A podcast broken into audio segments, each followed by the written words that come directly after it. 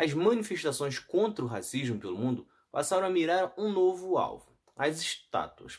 Tudo começou na Inglaterra quando derrubaram a do escravocrata Edward Colson, que fez a fortuna com o tráfico de escravos. Nos Estados Unidos, o foco foi nas de Cristóvão Colombo, com o argumento de que ele escravizou, mutilou e massacrou milhares de povos indígenas.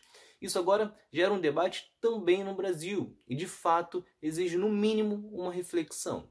É Pilatos lá na Bíblia quem nos diz, e também faleceu por ter pescoço o infeliz autor da guilhotina de Paris. A ideia de derrubadas de monumentos se encaixa exatamente no revisionismo historiográfico que citei no, nos episódios mais recentes. Muitas pessoas são contra, alegam que o status representa momentos significativos da história do país, mas é válido manter homenagens de personagens que foram responsáveis por matar milhares de pessoas. Só que esse questionamento só existe porque, infelizmente, no Brasil e no mundo, ser herói ou ser ofensivo depende não do feito, mas para quem foi feito. Partimos do exemplo da época do ataque dos Estados Unidos ao Iraque. O maior símbolo da invasão foi a derrubada da estátua de Saddam Hussein.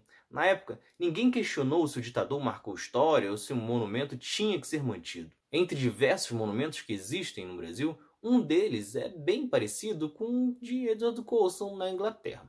Trata-se da estátua do português Joaquim Pereira Marinho, que fica em Salvador.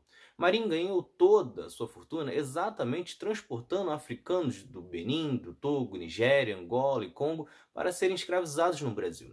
Estima-se que ele trouxe 11.584 entre homens, mulheres e crianças, algumas até mesmo após a lei Eusébio de Queiroz que proibia o tráfico.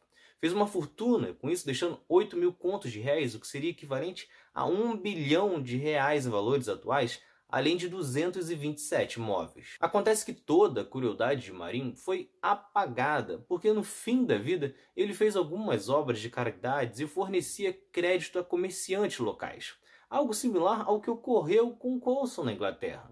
Ou seja, é no mínimo de se pensar que uma pessoa que traficou e levou pessoas para serem escravizadas na Bahia receba uma homenagem exatamente na Bahia. Por mais que ele tenha feito obras de caridade, esse dinheiro veio com o tráfico de escravos e, numa parte desse tempo, inclusive de forma ilegal. Outras homenagens que chamam a atenção são as dos bandeirantes, como Ayanguera, Borba Gato, Fernão Dias, entre muitos outros.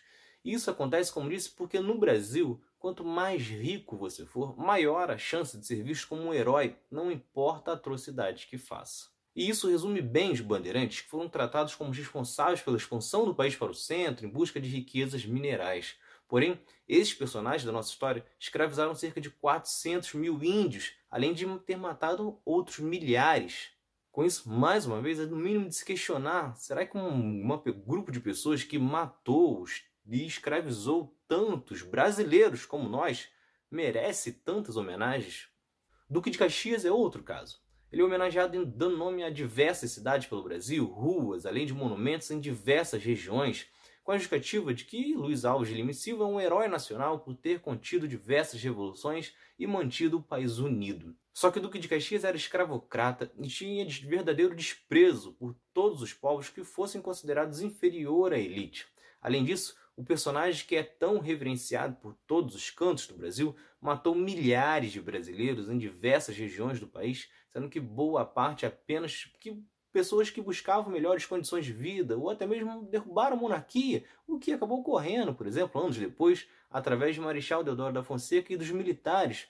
Como então esse povo que fez as revoluções pode ser marginalizado e Duque de Caxias, que exterminou diversos brasileiros, milhares de brasileiros, pode ser visto como um herói com tantas homenagens. Ou seja, mais uma vez temos o caso de alguém que é homenageado porque protegia os interesses da elite, matando índios e negros. Talvez o problema do Brasil repetir sempre desastres do passado é exatamente esse histórico conciliador e de homenagens a ditadores, escravocratas e assassinos.